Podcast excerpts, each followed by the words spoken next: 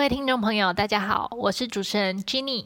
您现在所收听的单元是 Jenny 看数据，内容主要是从数据的角度来帮助我们了解一些社会议题。今天是 Jenny 看数据的第十集。这个单元录制的当下是二零二二年的三月。每年北半球春分前的星期五是世界睡眠日，今年刚好落在三月十八日。今天我们就来了解这个主题日以及睡眠相关的数据。世界睡眠日是由世界睡眠学会的前身，也就是世界睡眠日委员会，从二零零八年起举办的活动，希望能将睡眠保健提供者凝聚在一起，在世界各地讨论及传播睡眠相关的资讯。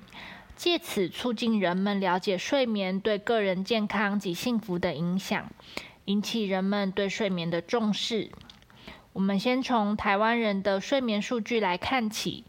如果从深层睡眠时间的长短来评估国人的睡眠状况，根据智慧穿戴品牌所发表的《二零二零亚洲区用户健康数据报告》。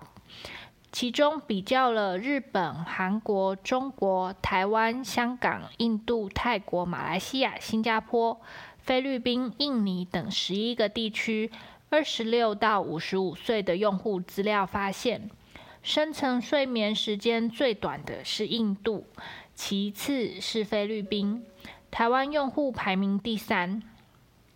另一方面，我们也可以从台湾睡眠医学学会二零零九年的调查得知，全台慢性失眠症盛行率为百分之十点七，也就是说，大约十位民众就有一人为慢性失眠所苦。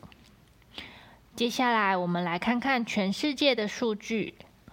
根据世界睡眠学会二零一七年。公布的数据显示，全球有百分之四十五的人口因为睡眠障碍而影响健康和生活品质。其中，造成睡眠障碍的原因有百分之二十是因为失眠，百分之十五是睡眠呼吸中止症，还有百分之四十是打鼾和药物滥用的组成因素。刚刚提到的睡眠呼吸中止症，是指在睡觉时若发生反复性的呼吸暂停，时间长达十秒以上，每小时至少五次，而导致间歇性的缺氧，就可能是睡眠呼吸中止症。睡眠呼吸中止症是个很容易被人忽略的造成睡眠障碍的原因。高达九成的民众可能受到睡眠呼吸中止症的困扰，却不自知。不过，我们可以用以下八个睡眠呼吸中止症国际自评量表的问题来了解自己的健康。第一，您是否大声打呼，即便通过关着的门仍然能够听见？或者您的床伴的睡眠因为您的打鼾声而中断？第二，您在白天常常会觉得累、疲倦或想睡吗？第三，您的床伴或是曾经有人发现您睡觉有停止呼吸的现象吗？第四，您是否有高血压？第五，您的 BMI 超过三十五吗？第六，您的年纪大于五十岁吗？第七。您的颈围大于四十公分吗？第八，您是男性吗？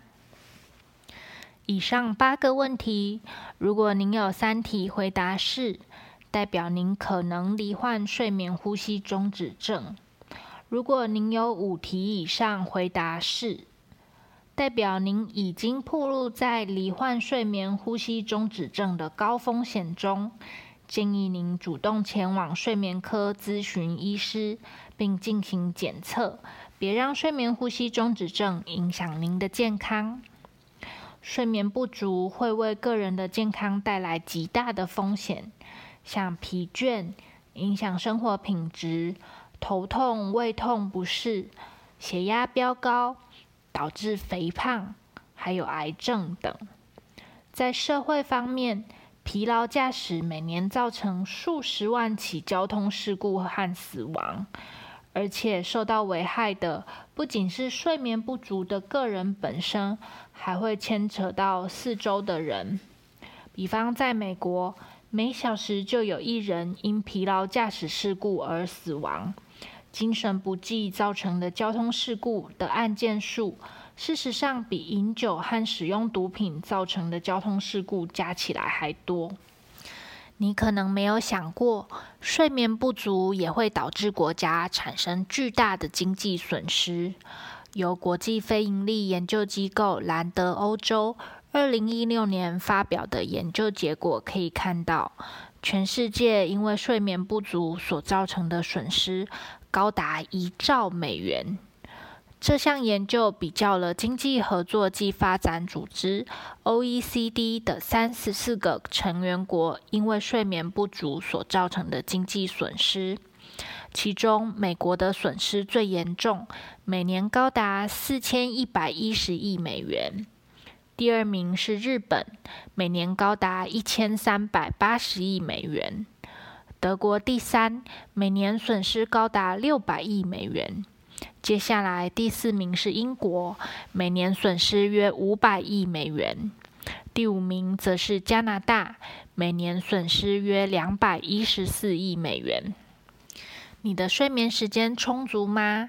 品质好吗？睡眠对我们的影响，小至个人健康，大至社会安全、国家经济。以下提供八个助你好眠的好习惯：一、除了睡觉或性生活，其他时间不要待在床上；二、有睡意时再去床上躺；三、三十分钟内无法入睡时，请先离开床上，直到有睡意时再回到床上。一个晚上可以来回重复数次。四、设定闹钟。每天在固定的早上时间起床。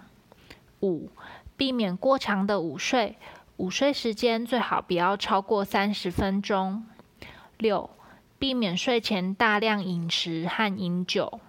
七、避免中午过后饮用含咖啡因的饮品。八、避免就寝前三小时运动。今年世界睡眠日的口号是“优质睡眠，美丽心灵，乐活世界”。让我们借着这个主题日来检视自己的睡眠状况，培养良好的睡眠习惯吧。好啦，今天的单元就分享到这里。如果你喜欢这样的内容，欢迎你帮我按赞、订阅和分享给更多的人知道。我们下次再见啦！